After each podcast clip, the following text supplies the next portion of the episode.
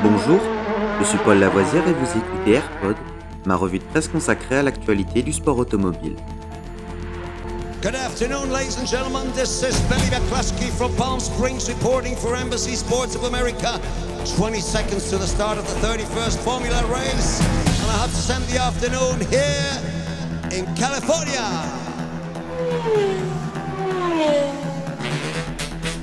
AirPod, c'est toute l'info et rien que l'info. Un édito des meilleures sources au cœur du sport automobile. Au sommaire de ce AirPod du 12 septembre, notre 143e épisode. Formule 1, GP d'Italie, mauvaise gestion ou scandale?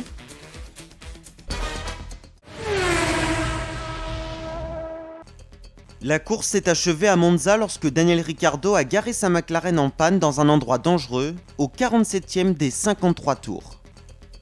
La direction de course a-t-elle mal géré l'intervention de la voiture de sécurité?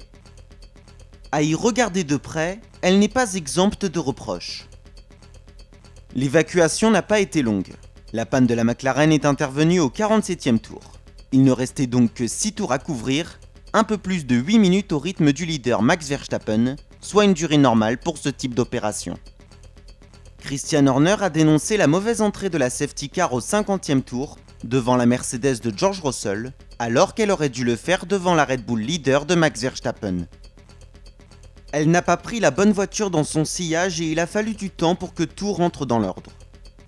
Même le vainqueur, Max Verstappen, a regretté cette fin frustrante. De façon plus prévisible, ses poursuivants, qui espéraient tous un dernier tour à qui tout double pour améliorer leur position, ont protesté contre cette fin en queue de poisson. La conclusion revient à Charles Leclerc pour lequel il n'y avait pas de raison qu'il y ait un autre tour sous safety car.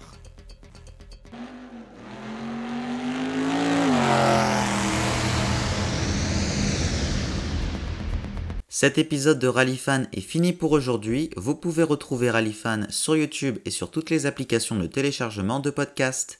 N'hésitez pas à vous abonner.